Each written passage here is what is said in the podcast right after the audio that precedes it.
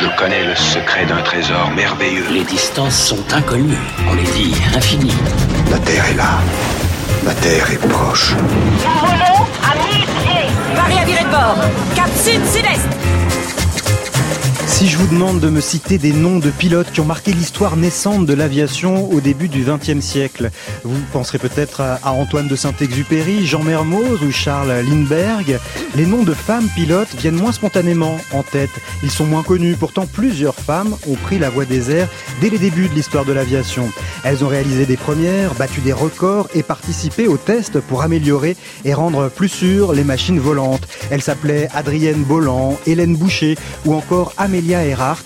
Aujourd'hui, nous vous proposons de retracer le parcours et l'histoire de ces pionnières de l'aviation avec pour guide Catherine Monoury, aviatrice, ambassadrice du musée de l'air et de l'espace, présidente de l'Aéroclub de France. Elle a été dix fois championne de France de voltige, deux fois championne du monde. C'est en toute confiance que nous lui confions le manche et que nous partons bivouaquer avec elle sur les tarmacs du monde, sur les pas des pionnières de l'aviation. Sur France Inter, Daniel Fievé. Niki Raffio avance Et avance Qu'est-ce qui m'a collé une limace pareille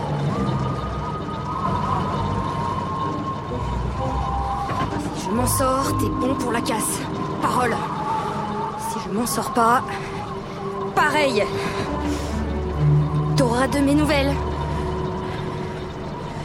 Allez, Raffio, c'est le moment de sortir tes tripes. On contrôlera tous que t'as un petit quelque chose sous le moteur. Que t'es un sacré engin. Tu la tiens, ton heure de gloire, à portée d'aile. Avance, bon sang Cette fois, c'est la bonne. Je vais m'écraser. J'ai froid, je sais plus où je vais. J'y vois rien. Adrienne, Armande, Pauline, Bolland. Qu'est-ce que tu fiches là? Qu'est-ce qui t'a pris? Ah, Ma pauvre fille, tu es dingue. La traversée des Andes d'Adrienne Bolland, telle que l'a imaginée autant en emporte l'histoire, consacrée à cette pionnière de l'aviation. C'est vrai qu'il fallait être un peu dingue pour entreprendre le vol qu'Adrienne Bolland, à l'âge de 25 ans, décide de faire, Catherine Monory. C'est vrai qu'il y avait à peu près tout pour ne pas le faire, parce que elle va tenter euh, cette traversée absolument inouïe avec un avion un Caudron G3 qui fait 80 chevaux et qui normalement plafonne à 3000 mètres qu'on peut peut-être essayer, essayer, espérer monter à 4000, mais de toute façon, le col le plus bas est à 4002. Oui. C'est normalement impossible. Et elle a cette possibilité de mentale de se dire, ben, j'y vais quand même. Et c'est quand même une histoire tout à fait extraordinaire. Ouais, alors elle a son brevet de pilote en plus depuis 13 mois, seulement oui. 40 heures de vol, 25 ans, nous sommes en 1921, et elle se lance avec cet avion absolument pas adapté dans ce absolument défi. Absolument pas. Elle est devenue pilote, je dirais presque par hasard, parce que c'est une joueuse et une fêtarde terrible. Et donc un soir de, de beuverie, après avoir perdu tout son argent, elle décide que pour elle sera aviatrice. Et en fait, un, un voisin de table l'a entendu et lui dit mais vous savez, il y a une école qui va s'ouvrir au Crotoy et on va prendre des, des nouveaux pilotes. Allez-y. Ouais. Et le patron qui est qui est Caudron, euh, devant cette personnalité euh, renversante, se dit mais ça vaut la peine que je l'aide. Ouais. Alors elle veut elle veut même son propre avion. Donc lui dit écoutez si vous me faites un looping, je vous donne un avion. Et il apprend comme pilote de convoyage, quand même, ouais. pas encore comme pilote d'essai. Elle est très très très très peu expérimentée, expérimentée à ce moment-là. Mais alors il faut rappeler quand même pour comprendre que ça puisse mmh. se passer comme ça, ce qu'était l'aviation dans les années 1910-1920. Alors il y a eu la guerre qui a fait un peu se développer oui. un peu l'aviation se, se, développer énormément.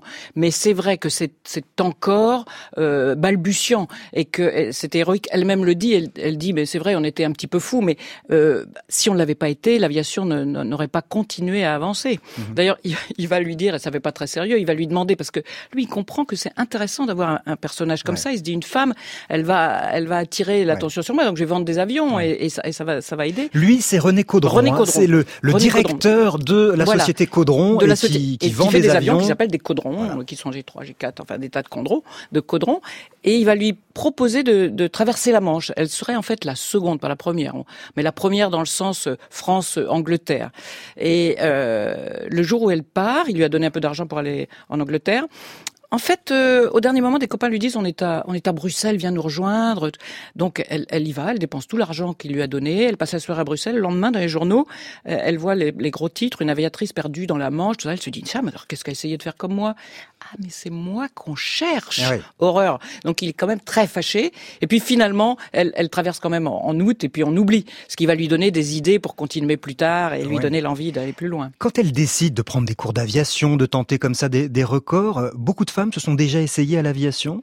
Alors, un, un certain nombre de femmes ont déjà quand même volé. On a le, je pense particulièrement à Élise de Roche ou la baronne de la Roche, qui pour moi est un personnage extrêmement attachant, qui va se donner beaucoup de mal, qui aura beaucoup de, de malheur et qui va quand même continuer, parce que c'est une femme libre. Elles sont toutes un peu. Ouais. Elle, elle, elle veut, elle veut vivre. Elle aime les sports mécaniques. Elle fait de la moto, de la voiture, et, et bien sûr, elle s'intéresse au début de l'aviation.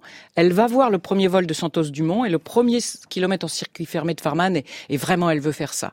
Et elle a la chance de rencontrer Charles Voisin, qui lui construit des avions et qui va l'aider. Et elle va euh, passer son brevet euh, très vite.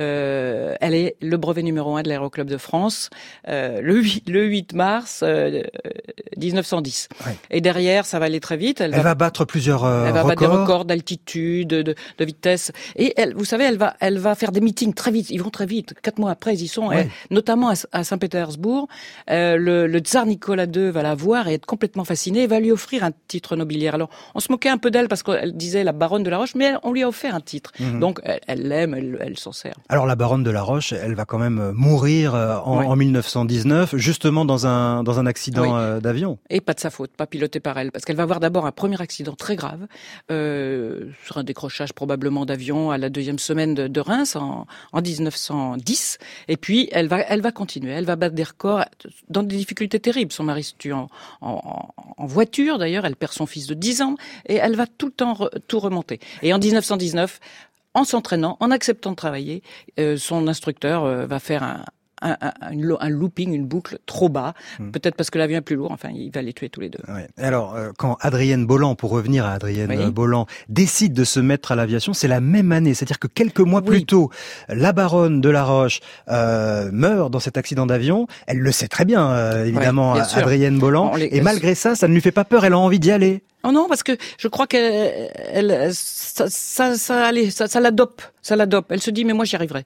Et en fait, elle y arrive. Ouais. Mais euh, et donc, quand elle part d'ailleurs en, euh, quand elle part pour traverser la cordillère des Andes, en fait, elle part vendre des avions pour pour pour Caudron. Et elle, elle ne pense pas forcément, elle sait que c'est presque impossible. Ouais, c'est-à-dire ça c'est intéressant oui, oui. parce que cette traversée de la cordillère des Andes, là encore, on a l'impression que ça part sur une fanfaronnade. Elle va effectivement euh, en, en, Argentine, oui. euh, je crois, euh, pour justement toujours faire de la démonstration, vendre ces, ces fameux mmh. avions euh, Caudron.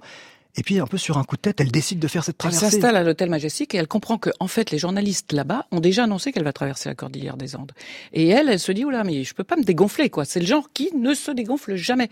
Donc, elle se dit qu'elle va le faire. Elle a essayé d'avoir un avion plus puissant. On lui a pas envoyé. Tout le monde est catastrophé parce qu'elle a très peu de chances de s'en sortir. Ouais. Il lui arrive quelque chose d'assez extraordinaire. C'est la rencontre avec une jeune femme qui va frapper à sa chambre et lui dire, j'ai quelque chose à vous dire.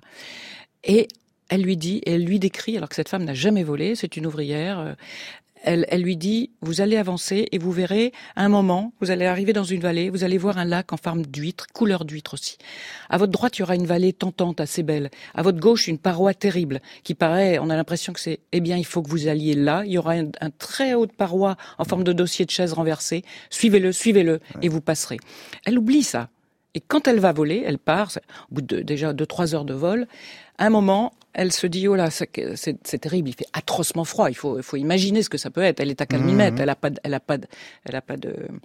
Et donc, elle va voir ça et elle, elle va suivre ce ouais. conseil. C'est-à-dire que ce conseil qu'une médium, une voyante Alors, lui c'est une médium qui avait envoyé cette jeune femme, elle ouais. l'a su après seulement.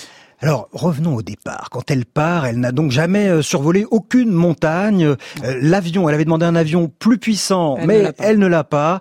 Autour d'elle, tout le monde est très inquiet. Elle, elle a bien décidé d'y aller et le technicien qui l'accompagne, euh, Perrier, est aussi oui. très inquiet. Qu'est-ce qu'ils ont tous à sangloter?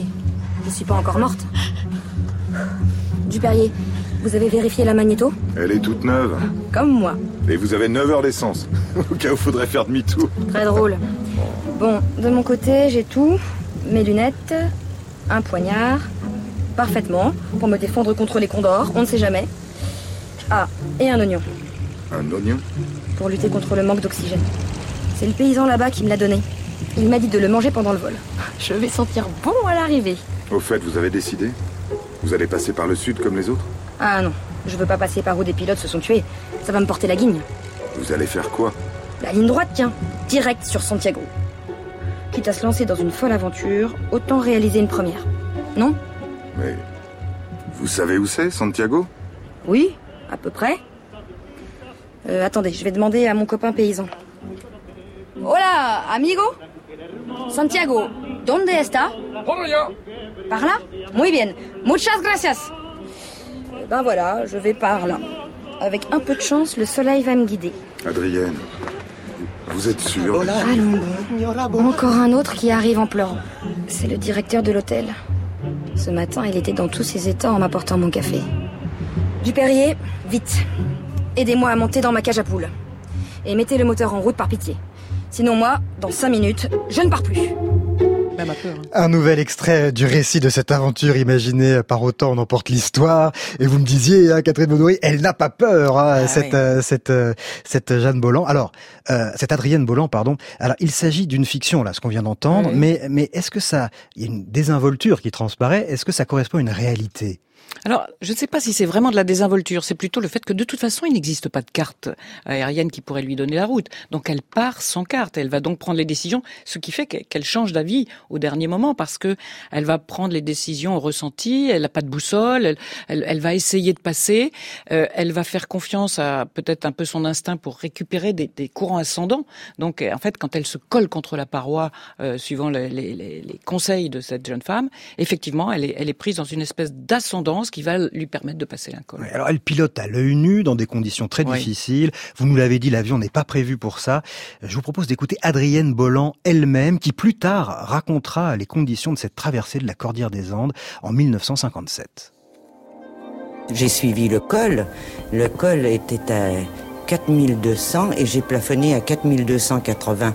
Alors c'était très tangent et j'avais toujours l'impression de me poser ce que je voulais surtout éviter. Et le temps était beau, un vent extrêmement violent. Mais ce vent violent faisait que j'étais un peu dans une tourmente de neige par la neige qui était soulevée par le vent. Il ne tombait pas de neige, mais j'étais quand même euh, entouré de, de petites choses de neige qui volaient. Et comme j'avais perdu mes lunettes au départ, c'était très désagréable. Et puis alors j'étais parti euh, très peu habillé. Parce que tout ça, ça coûtait très cher. Puis dans l'aviation, on n'était pas riche. Alors j'avais sur moi un pyjama et une euh, petite combinaison de toile. C'était pas très chaud. Alors au lieu d'acheter des vêtements, euh, je m'étais en- enroulé de papier. Une espèce de papier qui m'a tout de même assez bien isolé, n'est-ce pas? Mais j'avais pas chaud tout de même.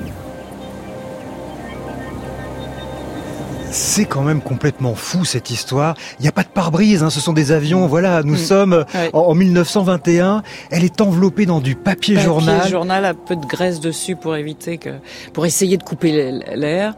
Euh, elle doit avoir la main sur la manette des gaz et crispée. Elle avance quand même pas et en plus avec le vent, elle est à 50 km heure, hein, mais c'est à cette altitude, à cette température, ça doit être assez affreux. Ouais. Mais ses chances de s'en sortir étaient euh, infimes finalement quand on entend ça. Il dis- il disait, vous avez une chance sur 10, disaient les gens autour d'elle avant qu'elle parte, et je crois que c'est à peu près ça au mieux. À peu près ça au mieux. Après 4h15 de- d'une traversée euh, plus que mouvementée, on l'a Mm, compris, Adrienne Bolland va bel et bien se poser Elle va au Chili. Tout à coup apercevoir la mer. C'est, elle, elle a même du mal à y croire. Et c'est vrai que cette histoire de, de cette personne qui lui avait décrit le voyage sans connaître, elle, elle, elle avait conclu un jour en disant mais euh, je ne crois toujours pas aux sciences occultes, mais avouez que j'ai du mérite de pas y croire parce que c'est quand même totalement invraisemblable. ça. Oui, c'est ça. hein, cette, euh, cette part, hein, c'est elle qui a raconté cette, Oui. cette voyante, en tout Ouais. cas cet émissaire d'une voyante Oui, qu'il avait oui, euh, conseillé. Qu'il avait conseillé et on avait l'impression qu'elle avait déjà fait le voyage, ou en tout Ouais. cas qu'elle l'avait vu avant. Chacun, curieux. chacun euh, y verra, Ah, il ce verra qu'il veut. Moi, je trouve que ça lui enlève presque de son mérite hein, de dire que c'est quelqu'un qui, qui lui a C'est, tellement étonnant, mais voilà. Après, après cette grande traversée, Adrienne Bolland va continuer hein, ses voyages. euh, elle va, elle va battre encore de, de nouveaux records. Oui. Alors no- notamment, alors l'ambiance est à ce genre de, de, de record. Notamment, elle fait 212 loopings euh, à la suite les uns des autres, ce qui n'est pas rien. Euh, je sais pas si ça sert vraiment à quelque chose, Oui. mais c'est c'est c'est sa nature. Elle va être comme ça euh, très très longtemps. Et puis euh, ensuite, euh, quand viendra la, la, la Seconde Guerre mondiale, bah, les femmes ne sont pas autorisées à, à combattre, et donc elle va elle va toujours garder un très fort engagement dans la résistance. Elle se marie. Elle, Elle fait partie de vos, vos inspiratrices, Catherine Monory, hein, je l'ai dit, hein, vous êtes Tout championne de, de voltige. Est-ce que vous la connaissiez euh, étant jeune, parce que vous avez commencé très très jeune euh, l'avion, vous la connaissiez ou vous avez appris à la connaître ensuite? Je, je, je, je la connaissais, j'ai toujours, ah, j'ai commencé moi à me passionner pour l'avion en lisant. Ouais. Mon père était pilote privé, c'est un médecin, mais et il y avait une grosse bibliothèque aviation et je pense que j'ai tout épluché depuis l'âge de 8 ans et où j'ai fait mon premier vol, donc je, je- il y en avait très peu que je connaissais pas. Oui, donc elle fait partie clairement de vos, euh, tout à fait. Avec Jacqueline. Auriol. On en parlera d'ailleurs hein, de Jacqueline Auriol. Alors malgré son côté casse-cou et intrépide, Adrienne Bolland mourra à 79 ans en 1975. Elle ne mourra pas prématurément dans un accident d'avion comme d'autres pionnières qui ont eu moins de chance qu'elle, mais dont le nom est aujourd'hui célèbre, comme Hélène Boucher par exemple, dont vous allez nous raconter l'histoire dans un instant. Le temps d'un bivouac dans le sillage des pionnières de l'aviation sur France Inter.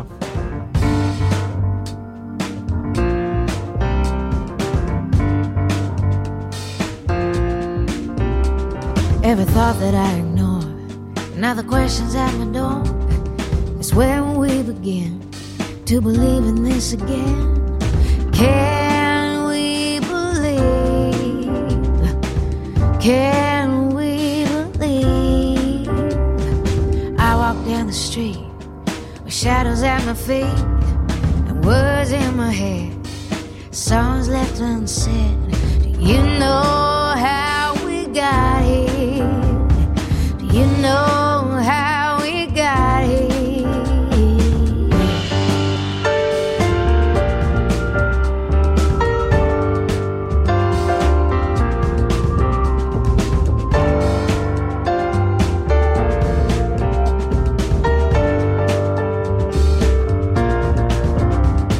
I drank to clear my throat, not to eat the words you wrote. I've said these words before, felt this break, close that door. Are you a stranger?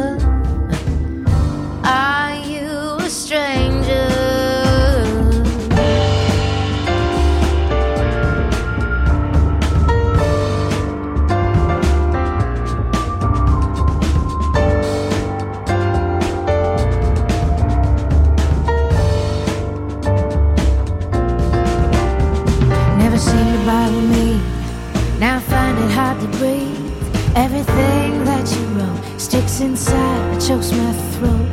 Do I think way too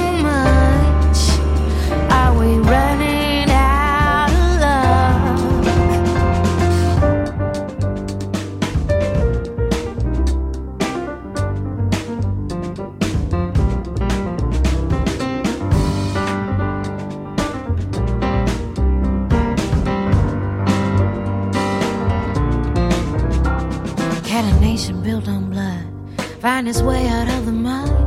Where the people at the top lose their way enough to stop? Can we begin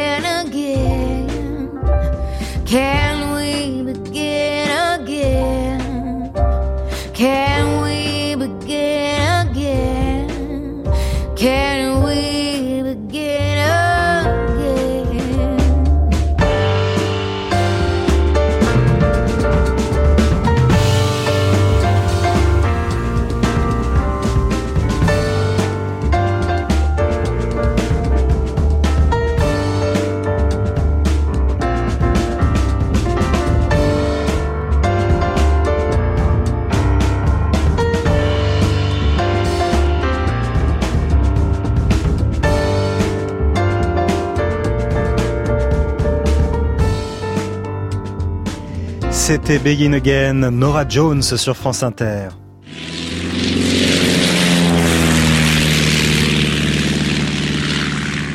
Qu'est-ce qu'on attend? Qu'est-ce qui fait ton... Comment tu l'appelles? Le fol. Pour un baptême de l'air, c'est ce qui se fait de mieux. Un avion, c'est plus difficile à conduire qu'une voiture? Oh, tout ça, ce sont des moteurs. Le premier moteur que j'ai démonté, c'était pendant la guerre chez mon grand-père à la campagne.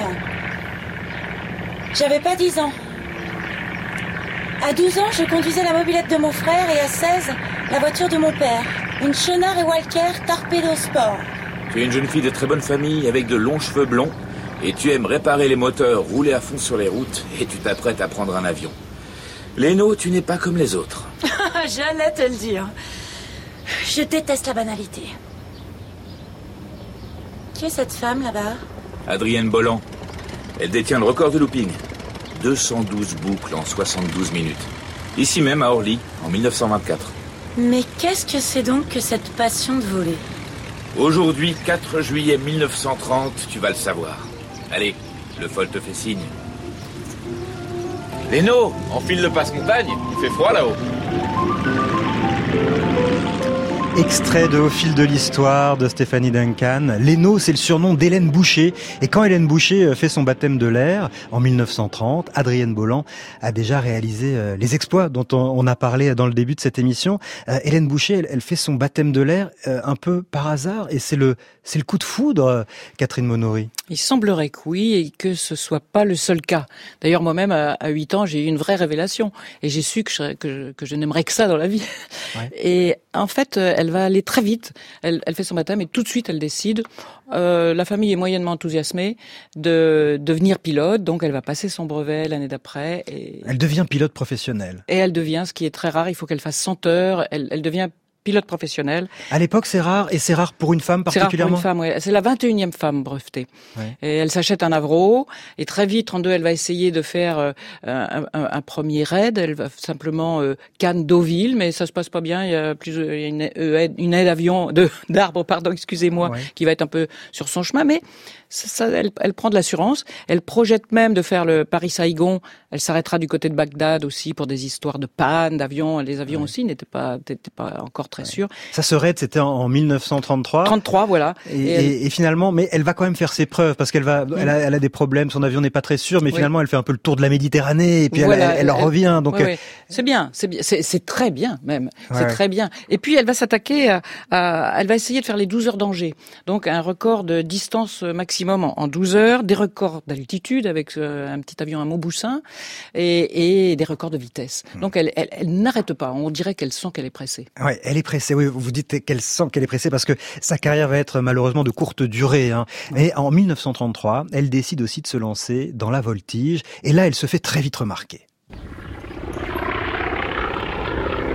regardez ce qu'elle fait. Ah, elle reprend son tonneau pour la quatrième fois. Perfectionniste elle est prête pour faire la boucle vers le bas. Ses mains, qu'elles sont fines. Mais comment elle le tient son zinc? Regardez-moi ce tonneau. Juste le temps de se rétablir et hop, la feuille morte. On croit qu'elle tombe, elle danse. Bonjour. Raymond Delmotte, euh, chef pilote de la maison Caudron. Vous êtes Michel Destroyat Oui. Je cherche Hélène Boucher. Caudron Bah mince alors, elle en a de la chance, sa petite Hélène. Vous voyez le petit point noir au-dessus des arbres là-bas? Bah c'est elle. Et regardez, patron, elle amorce sa descente en vrille. C'est fin, élégant, facile. Et elle n'a que 15 heures de voltige. Dites, chez Caudron, vous cherchez plutôt des pilotes d'essai pour les prototypes, non? Pour juger de la maniabilité d'un appareil, quoi de mieux qu'une acrobate aérienne? On va lui proposer un contrat. Dites donc, Delmotte, j'espère que vous lui ferez pas conduire n'importe quoi. Un rafale. Catherine Monory, on dit qu'en quelques mois seulement, Hélène Boucher va devenir l'une des meilleures acrobates aériennes du monde. C'est vrai? C'est vrai. Et il faut dire qu'elle a un instructeur hors du commun. Michel Détroyet est une grande vedette de, de, de, de l'entre-deux-guerres avec euh, Marcel Doré. Et en fait, la compétition n'existe pas encore. Et c'est dans les meetings où elle va, se, elle va un petit peu se mesurer aux autres que, euh, à l'applaudimètre pratiquement, elle gagne, elle gagne ses titres. Et elle se fait énormément connaître. Elle obtient ce, ce, ce contrat chez Caudron. Oui, une fois de plus, un Caudron qui manifestement est quand même très ouvert à l'idée de, de, de, choisir des femmes, euh, oui. parce que finalement, cette image de femme moderne, oui. euh, un peu intrépide, euh, c'est bon pour sa publicité. C'est bon pour la publicité. C'est pour ça que de, de tout temps et, et, encore presque maintenant, les, tous les constructeurs ont aimé faire des records et que, que leurs pilotes fassent des records parce que c'est à la fois euh, la machine, donc c'est bon, c'est bon pour pour euh, pouvoir vendre. C'est à la fois euh, toute une équipe qui est récompensée. -hmm. C'est-à-dire tous ceux qui sont derrière, puis le pilote lui-même. Mais c'est vraiment, ça entraîne tout le monde Et ça, et ça va vers le, vers, vers bien sûr euh, tout, tout ce qui peut faire avancer l'aviation. Et alors pour Caudron, elle, euh, elle va devenir pilote d'essai? Elle va le faire euh? Elle va devenir pilote d'essai et elle vise surtout de, de faire des, des, des records de, de, vitesse et il va lui prêter les avions qu'il faut mmh. pour ça. Il y a un ingénieur très connu, Marcel Riffard, qui va accepter de lui prêter Caudron Rafale, un Caudron, tous les Caudrons qui sont capables d'aller le plus vite possible pour qu'elle batte ses records. Et elle se trouvera en 34 euh, record woman de, de tout, de 100 km, de 500 km, de 1000 km, de, de, de la vitesse en, en, en petit circuit. Enfin, c'est, c'est, elle... À ce moment, elle est, elle est connue du grand public. Elle ouais. devient une, une, star entre guillemets. Oui, et en plus, c'est une, c'est une jeune, très belle femme. Elle, il y, y a énormément de portrait d'elle où on la voit de profil, regardant vers le ciel. Mmh. C'est une espèce d'icône. Euh, euh, on l'appelle la femme la, la plus vite, euh, la plus vite du monde. Mmh. Elle est, c'est un exemple pour les jeunes filles. Ouais. Alors c'est une femme libre, tempérament, on l'entend, qui doit inspirer et faire rêver plus d'une femme à, à, cette époque. On doit se projeter. C'est un exemple. C'est un exemple parce que ça veut dire aussi, si elle le fait, je, je peux le faire. C'est-à-dire qu'on a devant soi la possibilité de, de choisir sa vie. J'imagine certains collégiens, collégiennes, lycéens, lycéennes qui ont leur établissement, parce que beaucoup d'établissements eh oui. maintenant portent son nom. Mon propre fils était au lycée Hélène Boucher. Et voilà, et ben voilà. Et, et, effectivement, ils doivent se rendre compte que c'est la classe d'avoir d'avoir le nom de, de cette elle, femme. Elle, elle, est souvent dans les, les lycées, oui, c'est vrai. Oui, c'est vrai, c'est vrai. Elle a, elle a donné son nom à beaucoup de lycées. Oui, oui. Alors, euh, comme d'autres pionnières de l'aviation, euh, Adrienne euh, Bolland, par exemple, aussi euh, s'était engagée dans les années 1930 dans la lutte pour euh, pour le droit des femmes. Elle va soutenir Louise Weiss, par exemple, une femme politique féministe qui va demander le soutien des aviatrices de l'époque, donc Hélène Boucher, Adrienne Bolland et d'autres. Marise Bastier, oui. Elle, elle, leur demandera, par exemple, de participer au tournage des actualités féminines du Pâté Journal sur le terrain d'aviation d'Orly. Louise Weiss est en retard. Louise Weiss pense que si les femmes avaient le droit de vote, jamais elle n'éliraient des hommes politiques capables d'entraîner le pays dans la guerre. Elles l'ont toutes. Les Autrichiennes, les Russes, les Allemandes, les Hongroises, les Turques, les Tchèques, les Chinoises, les Anglaises et les Américaines. Ne t'inquiète pas, nous aussi nous l'aurons. Louise Weiss a des idées bien à elle pour se faire remarquer. Elle a fait un embouteillage monstre en défilant avec ses amis en voiture. Elle envisage d'offrir des chaussettes aux sénateurs en affirmant que si les femmes ont le droit de vote, elle s'engage à continuer le raccommodage. elle a raison. Il vaut mieux divertir que prêcher. Et tout faire pour que le pays prenne feu pour notre cause. Comment ça va se passer? Si j'ai bien compris, l'opérateur de cinéma va se poster à côté de l'avion et Louise nous remerciera d'être des auxiliaires précieuses pour défendre la cause du suffrage des femmes. Ou quelque chose dans ce goût-là. Catherine Monory, Hélène Boucher est une féministe convaincue ou là c'est un, un, exemple qui n'est pas si représentatif? Ah, Je pense qu'elle est, qu'elle est féministe convaincue. Il y a beaucoup à faire à, à ce moment, il y a toujours à faire. Ouais. Euh, mais elles, euh, elles sont très convaincues dans leur, dans leur, dans leur combat parce qu'elles, on, on, a toujours mis euh, un petit peu des, des bâtons dans les roues des femmes. Songez que ces pionnières, si on pense un peu plus tôt, mais par exemple 1910-1914, on fait 15 brevets féminin contre 1600 brevets masculins. Donc euh, il faut il faut un peu se battre pour faire sa oui, place. Pour rééquilibrer un mmh. petit peu. Alors parallèlement à, à, ces combats pour euh, les droits des femmes, Hélène Boucher continue euh, d'enchaîner euh, les records. On l'a dit, pour elle tout va très vite, tout va trop vite, mmh. puisque sa vie sera relativement courte, même très courte finalement. Oui. Elle se tue en 1934 à ouais. 26 ans. Dans quelles conditions? Alors le, le 30 novembre, ce qui est déjà tard dans la saison, il fait pas très beau, sur le terrain de, de Guyancourt, elle va essayer un caudron rafale qu'elle doit présenter au salon du Bourget, qui est le 14e, au, au salon de l'aéronautique, pardon, qui va devenir le salon du Bourget et elle, elle veut s'entraîner, on lui déconseille fortement d'y aller. Il fait mauvais. Il y a du brouillard qui s'accroche dans les arbres. Enfin, c'est vraiment, il faut pas sortir. Elle y va. Et elle a du mal à, à retrouver la piste. Elle, au, deuxième passage, euh, elle donne un grand coup de moteur alors que les volets sont sortis. C'est un avion assez pointu et elle, elle n'arrive pas à le, à le, rattraper. Et c'est une, euh, une des les défauts des qualités de ces femmes, c'est-à-dire de finalement continuer, même si on leur dit que c'est pas raisonnable. Ouais. Et il n'aurait pas fallu voler ce jour-là. Je pense que c'est en grande partie en grande partie dû au mauvais temps et, et au fait que ben, elle se trouvait dans une configuration bien plus difficile mmh. pour piloter l'avion, pour l'amener au bon endroit. Euh, on a longtemps dit aussi que c'était peut-être l'avion qui avait eu un défaut. Je crois, je crois plutôt qu'il faisait pas très beau et que, et que c'est très très très difficile de voler par mauvais temps avec un avion aussi aussi pointu. Le Rafale, vous savez, il a un nez très long, elle voit pas bien devant. Il a un gros couple piqueur avec ses, ses volets, c'est difficile mmh. à piloter. Puisqu'elle était euh, déjà célèbre hein, à, oui. à, cette époque, quand en 1934 elle trouve la mort dans cet, cet accident à 26 ans, on imagine oui. que ça crée un certain émoi euh, ah, dans oui. le grand public. Je, je, je pense que pour beaucoup, c'est ça, ça a beaucoup marqué. D'ailleurs, elle, reste tellement célèbre. Alors, euh, sur une petite carrière active de trois ans, je dirais. Non, c'est un petit être à part, euh, très, très, très adorable. Nous avons parlé euh, de, de deux Françaises, hein, Hélène Boucher et Adrienne Bolland. Est-ce que ça veut dire que l'aviation euh, française était particulièrement en pointe et euh, en, en, première ligne dans la première moitié du XXe siècle? Certainement. D'ailleurs, l'Aéroclub de France est, est à l'origine de, de, de, de, ce, de ce développement, puisqu'il va donner les prix. C'est une association de promotion à la locomotion aérienne, alors que rien, aucun plus lourd que l'air n'a encore volé, mmh. qui est créé en 1898. Et les Français vont être tout à fait en pointe, et les femmes avec elles, bien entendu. Alors, en pointe et ouvert euh, aux femmes, ou finalement ce sont des cas isolés, ou elles non, ont eu leur place assez vite C'est quand même ouvert aux femmes. Leur place, euh, elle, elle, est, elle est vite euh, un petit peu stoppée au moment de la guerre. Ensuite, pour devenir pilote de ligne, ce sera une longue lutte aussi. Donc, on, on les laisse quand même pas faire exactement ce qu'elles veulent. Maintenant, les femmes peuvent aller dans toutes les, peuvent être pilotes de chasse, pilotes mmh, de, mmh. c'est ouvert partout, mais c'était pas le cas. Ouais, mais il y a, y a, une histoire d'amour extraordinaire entre la France et l'aviation. D'ailleurs, même maintenant, euh, les pilotes privés, c'est-à-dire les, les, pilotes de tourisme, de loisirs, il y en a la moitié sur tous les Européens qui sont français. On est euh, euh, la France, c'est 50% des pilotes européens. Allez, nous allons nous intéresser au destin hors du commun d'une aviatrice américaine. Cette fois, dans un instant, Amelia Earhart.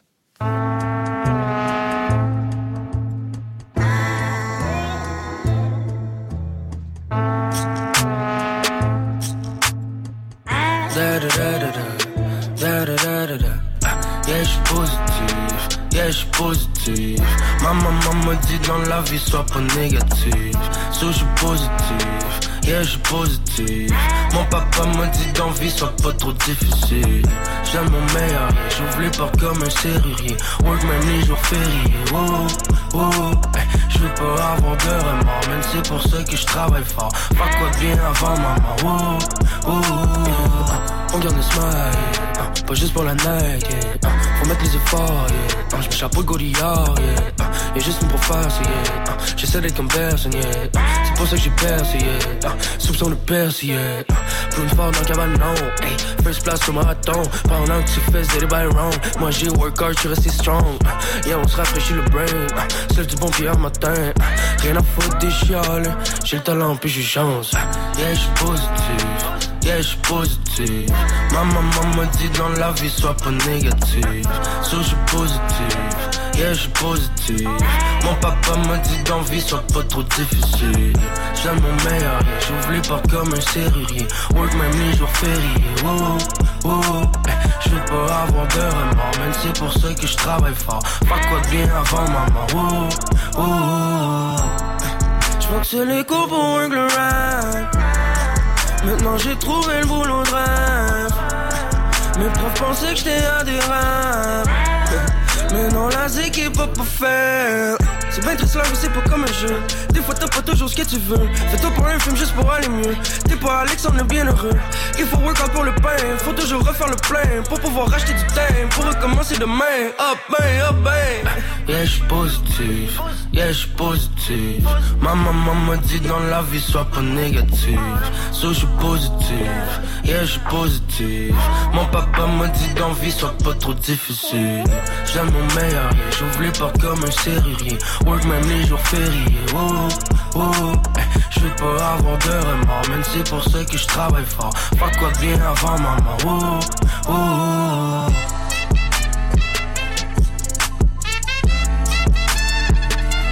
Le temps d'un bivouac. Daniel Fievé sur France Inter. C'était positif de Fouki. Journey's end. Here she is, safe and sound on a farm in Ireland, having just completed the first flight by a woman across the Atlantic. Il est plus facile de traverser de l'Atlantique maintenant qu'il y a quelques années. Je compte bien le refaire, peut-être pas en solitaire, mais dans un vol transatlantique régulier, ce qui se produira certainement à l'avenir. La voix de l'aviatrice Amelia Earhart, doublée par Vali, hein, on l'aura reconnu, juste après avoir traversé l'Atlantique en solitaire en 1932. Alors son exploit est beaucoup moins connu que celui de Charles Lindbergh, qu'il avait fait cinq ans plus tôt, mais moins vite qu'elle, Catherine Monory. Oui, parce qu'elle avait, elle avait traversé une fois en disant je n'étais qu'un sac de pommes de terre. Oui. Sur une idée de son mari qui était éditeur et qui avait dit derrière Lindbergh dans 28, on va faire un malheur en, en faisant traverser une femme. Et puis. Sauf que là, elle, était en simple passagère, c'est-à-dire Oui. qu'il y a le pilote et le copilote voilà, devant. elle faisait puis le elle journal de bord. Donc ça lui, a, elle, a dit je retournerai et j'irai en, en solo. Et elle l'a fait. Alors elle n'a pas fait de ville à ville. Hein, elle n'a pas fait euh, New York Paris. Elle est, elle est partie de Terre-Neuve. Elle est arrivée en Irlande donc au bout de à peu près 15 heures de vol.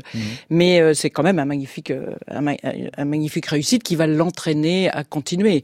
Euh, elle va. L'histoire d'ailleurs raconte quand elle est arrivée en- Irlande, donc elle s'est posée dans, dans le champ euh, d'un- berger Mm. qui lui demande d'où elle vient et elle répond fièrement d'Amérique. Alors je ne sais pas si ça s'est passé comme ça, Ouais, mais en tout cas c'est assez euh, savoureux. Mais elle va pas en rester là. hein, Elle va, Elle va pas rester là. Elle va aussi faire Hawaï, euh, Hawaï, les- le- les- la Californie. Mhm. Et puis, elle va préparer un très grand raid euh, qui sera un tour du monde en- au plus près de l'équateur, ce qui est quand même très très difficile, euh, pour euh, 1937. Ouais, alors on va en parler hein, de, ce, Mm. ce grand raid, ce tour du monde, mais, mais avant, euh, quel est le tempérament euh, de, de cette femme euh, aviatrice? Alors, elle est assez extraordinaire. Elle ressemble un peu à Lindbergh. Elle est un peu androgyne. Elle est très belle. Donc, elle est, elle est, elle est fascinante. Elle est surtout très libre. Elle a été élevée en petite fille euh, très libre. Elle n'était pas du tout obligée de faire. Sa, sa mère tenait à ce qu'elle, à ce qu'elle pense qu'elle pouvait vivre normalement et pas comme une petite fille bien rangée. Donc, elle a toujours fait ce qu'elle voulait et euh, elle va, elle va, elle va faire toutes sortes de, de elle essaie de battre des records. de- elle, elle se passionne pour l'aviation et elle va y mettre tout, tout ce qu'elle peut faire. Elle n'a pas beaucoup d'argent, donc elle est obligée de travailler aussi. Elle part euh, au Canada, elle veut faire médecine et puis elle a plus assez d'argent. Et en fait, euh, elle va, elle va se consacrer entièrement à, à cette aventure. C'est une vie d'aventure. Ouais. Cinq ans après donc sa traversée de l'Atlantique, Amelia Earhart euh, va se lancer euh, ce défi euh, encore plus audacieux, faire le tour du monde en solitaire et en avion. Enfin, en solitaire avec un, un copilote. Hein. Ils seront Oui, deux. avec un, un navigateur. Et là, je vous parlais quelquefois de, de, de, de- de l'imprudence que peuvent avoir aussi ces tempéraments. C'est-à-dire que, et Dieu sait heureusement qu'ils ont été quelquefois imprudents.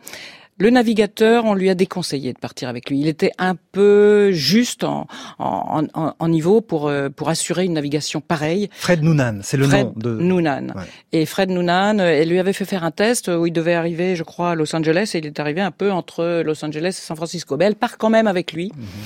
Et euh, sans doute, euh, ce sera tant que les escales euh, sont assez faciles à l'arrivée, ça se passe bien. Et effectivement, la traversée du Quel, Pacifique. quel est le parcours avant la traversée du, du Pacifique qui va mal se, se, se dérouler? Euh, On sait par où elle doit passer pour ce, ce tour du monde?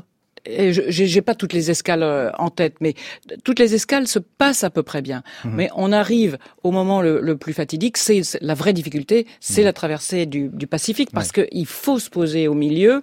Avant Hawaï, elle ne peut pas aller jusque là. Donc on, on- on choisit une petite île dans, le, dans les, les Phoenix, dans les îles Phoenix, Hollande, où on va installer une piste et un bateau euh, qui va être mis par les gardes-côtes pour les gardes-côtes pour qu'elle puisse correspondre par radio pour Ouais. essayer de la.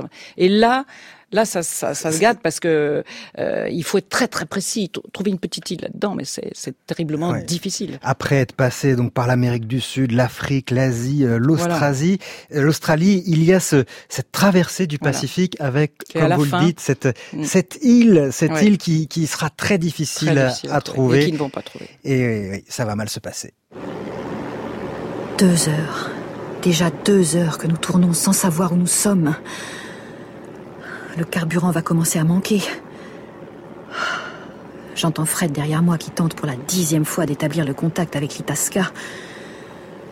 Sans succès. Mais où est passé ce navire, nom de Dieu? Allez, j'essaie à mon tour une dernière fois.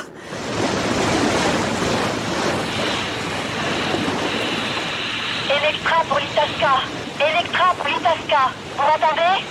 Nous devons être au-dessus de vous, mais vous ne pouvez pas nous voir. Le carburant est faible, impossible de vous joindre. Nous volons à 1000 pieds. Electra pour l'Itasca Electra pour l'Itasca Vous m'entendez? Notre position est lancée comme une bouteille à la mer. Est-ce qu'ils m'ont entendu? La mer à perte de vue. Des nuages qui s'épaississent de plus en plus. Pas une trace de navire ou de l'île de Rowland. Fred est blanc comme un linge. Il a compris, lui aussi.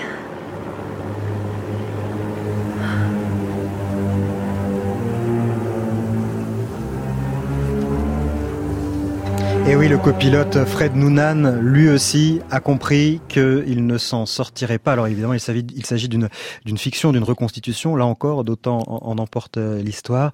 Euh, ça, c'est une situation pour euh, l'aviatrice que vous êtes, Catherine Mounry, qui doit être terrible. Et ça peut me faire frémir rien que d'y penser. Oui, c'est terrible parce que quelle chance ils ont de, de, de trouver cette île s'ils l'ont loupée euh, ou d'en trouver sans doute une autre, de pouvoir s'arrêter. Et euh, à partir du moment où ils cherchent comme ça, euh, c'est presque désespéré et, et, probablement ils comprennent qu'ils vont qu'ils vont pas pas s'en sortir. Or il faut qu'ils se posent pour pour refueler et repartir jusqu'à Hawaï, qui doit déjà être difficile à trouver. Hawaï, elle a déjà fait le, le retour après jusqu'à la Californie, donc ça, elle, elle, a sans doute pas peur de ça, mais mmh. le moment le plus difficile, il est là.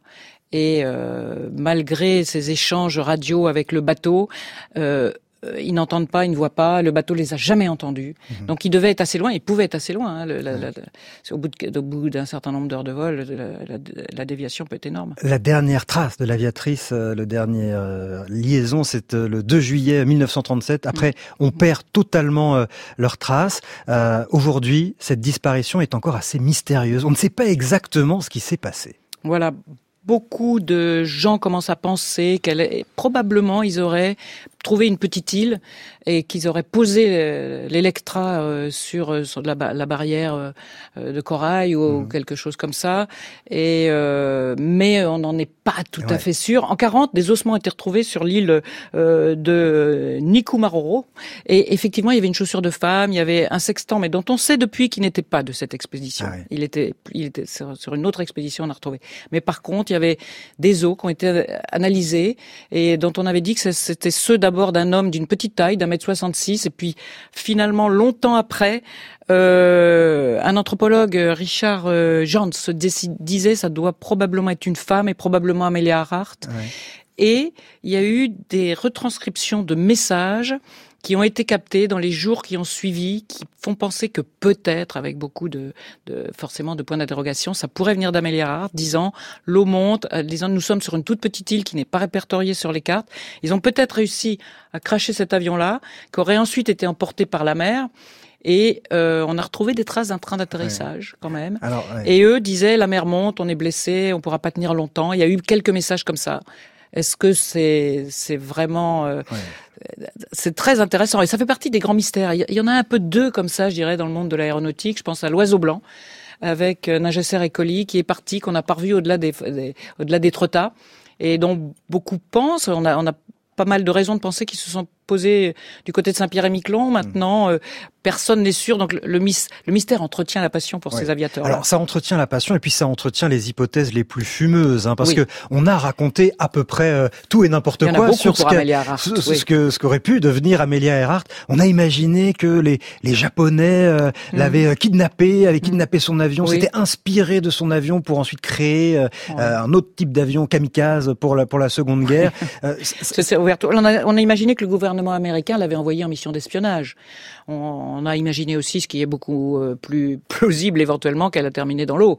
Euh, mais plein, plein d'imaginations, d'hypothèses qui sont sans doute peu probable. Oui. Et on saura sans doute jamais exactement. Non, alors on dit à quasi à 99% de chances que c'est euh, que ce sont ces, ces, ossements, mais on a, ils ont quand même été perdus. Et ce qui est extraordinaire, c'est que les ossements sont perdus. Oui. Dans les grandes occasions comme ça, on perd les les, les, pièces à conviction. Les pièces à conviction. Il y a une grande caisse aussi avec des, des pièces de l'oiseau blanc qui a disparu. on l'a cherché partout. Du coup, on ne pourra pas faire les analyses ADN. Voilà, ADN. On va s'intéresser à des femmes pilotes qui font partie de l'histoire plus récente, voire actuelle de l'aviation dans la dernière partie de notre bivouac sur les tarmacs du monde dans le sillage des pionnières de l'aviation avec Catherine Monouri.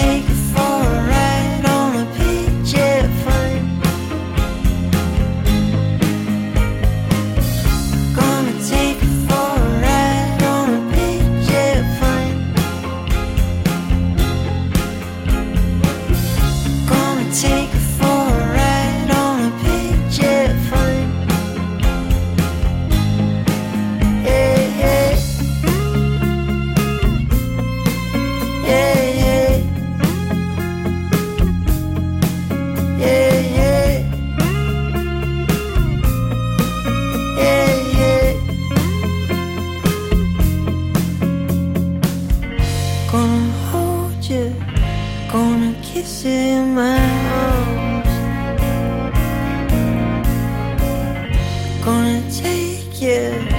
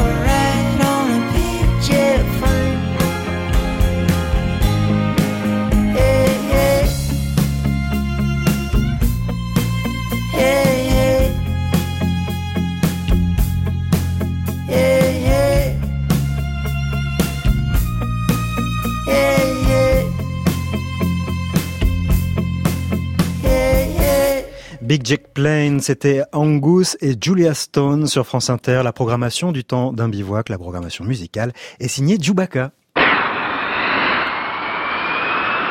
Istres. Dans ce Mirage 3C, le pilote d'essai Jacqueline Oriol, guidé du sol par l'ingénieur Durand, tente de battre le record féminin de vitesse en circuit fermé. monter comme ça jusqu'à 38 000 pieds de fois 4. L'avion peut atteindre Mach 2. À Mach 2, ce sera deux fois la vitesse du son, c'est-à-dire plus de 2000 à l'heure. Oui, oh, je pense que vous ferez le circuit à l'air libre, la verticale s'est dégagée. Jacqueline Oriol en est à la sixième tentative depuis quelques jours. C'est la sixième fois que s'engage le dialogue entre elle et l'ingénieur Durand, mais cette fois-ci, ça a l'air de se présenter bien. Nous arrivons dans la deuxième moitié du XXe siècle. D'autres femmes reprennent le manche après les pionnières que nous avons évoquées. Ici, c'était euh, Jacqueline Auriol qui suscitait l'admiration du présentateur que je crois reconnaître, euh, Léon Zitrone. Alors, qui était Jacqueline Auriol, Catherine Monori? Jacqueline est- est la vraie grande dame de l'histoire de l'aviation française, je dirais. Elle est extraordinaire. Euh, c'est euh, la première femme pilote d'essai, et ça n'est pas rien, c'est très difficile. Elle va apprendre à piloter, euh, elle, ah, pareil, un baptême, et c'est son mari qui lui fait découvrir. Et en fait, euh, elle va avoir très vite, elle apprend à piloter. Elle se débrouille très bien, elle apprend la voltige tout de suite, et elle a un, accident en passagère aussi euh, sur la sur la Seine, de côté des Mureaux, un avion qui va se retourner. Et elle, euh, elle va avoir deux ans pratiquement pour se remettre, 22 opérations. Elle est Mhm. Nous- complètement défigurée. C'est ça, en 1949. Elle est Ouais, défigurée et ça 1949. ne la Dé- dégoûte pas de l'avion. Non, elle passe deux ans, elle veut même plus voir les, que ses enfants la voient tellement elle est, ça la dégoûte pas. C'est-à-dire quand elle rentre, elle va, elle va décider qu'elle veut travailler euh, au centre d'essai en vol et devenir pilote d'essai. Il n'y a pas encore eu de femme. Le chef d'état-major va lui donner la possibilité d'aller s'entraîner là, de revenir vers 53, et elle va apprendre à piloter les vampires pour commencer une bataille de avec euh, la, la- la guerre des deux Jacqueline contre Jacqueline Cochrane pour battre des records. Et elle va euh, commencer à ce moment-là, tout en travaillant. Et en, en 53, elle sera le premier pilote d'essai féminin avec le numéro 176, je crois me souvenir. Euh, et c'est formidable. Elle va faire 5000 heures de vol sur 150 types d'avions différents.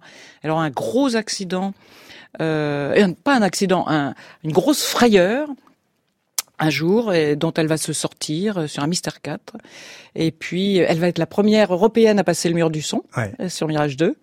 On Euh, sent tous votre votre admiration hein, pour euh, pour cette femme. Euh, est-ce qu'il y a euh, aujourd'hui, est-ce que c'est plus facile aujourd'hui d'être aviatrice qu'à l'époque des pionnières ou de, de Jacqueline Auriol, Catherine Monory? Ça n'est sans doute pas plus facile d'être pilote d'essai parce que c'est aussi dur pour un homme Oui. que pour une femme, parce que c'est quelque chose de très difficile et d'assez formidable. Mais c'est plus facile, bien sûr, d'être aviatrice. Maintenant, toutes les portes sont ouvertes et il reste à, à ce que les femmes les prennent. Il y a encore que 10% à peu près de femmes, par exemple, à Air France, mais pourquoi n'arriverions-nous pas à la parité? C'est-à-dire que ça leur vient sans doute encore un peu moins à l'esprit de- de- de- d'envisager ces carrières-là. Euh, il y a des, des femmes pilotes de chasse. Je suis contente de, de dire un petit mot de Caroline Aigle, qui a été euh, la première euh, la première femme pilote de chasse en 99 euh, engagée dans un dans un dans l'armée. Euh, elle aura un destin rapide et tout le monde l'aime beaucoup et tragique aussi puisque elle va elle va mourir euh, en 2007 d'un mélanome enceinte de son deuxième bébé. Mhm. À 30 ans, très jeune. À 32 ans, oui. J'ai une photo d'elle assise devant la couveuse qui regarde ce bébé. Il lui reste une journée à vivre, quoi. Ouais. Et, et, mais elle est championne de triathlon, championne du monde deux fois. Elle a fait l'X. Elle est elle, elle est brillantissime. Mhm. Et d'ailleurs, les premières ont souvent été plutôt plus brillantes parce qu'on leur demandait plus. Les premières femmes, je pense à Patricia Hafner, qui est la première à l'ENAC, elle était euh, très très brillante. Elle est très très brillante, pilote de 380 euh, maintenant. Et dans la voltige aérienne, qui est votre domaine, à vous, Catherine Monory, les femmes sont autant représentées que, que les hommes. Elles se sont fait une place. Elles, ne sont pas autant représentées que les hommes, mais euh, elles, font leur place. Alors là, on n'a pas eu d'obstacle, c'est du sport. Enfin, si on veut, on, peut le faire, il n'y a aucun problème. Je dirais que dans un championnat du monde, c'est très très bien quand il y a un quart de femmes. D'accord. Ah oui. On peut encore arriver, à, on peut faire mieux. On peut encore arriver. On peut encore faire mieux. À une parité euh, euh, plus parfaite. Merci euh, Catherine Monory. Je signale le titre de votre dernier livre, La sagesse de l'aviatrice, aux éditions Jean-Claude Béard. C'était un plaisir de vous recevoir dans cette émission. Un plaisir de parler de toutes ces belles femmes avec vous. Merci pour ce merveilleux spectacle. Demain à 16h dans le bivouac cosmique, nous nous intéresserons au futur de l'exploration de la Lune et à 17h avec le chef cuisinier Thierry Marx, nous partirons pour un savoureux voyage à travers l'Asie. À demain donc pour de nouvelles aventures.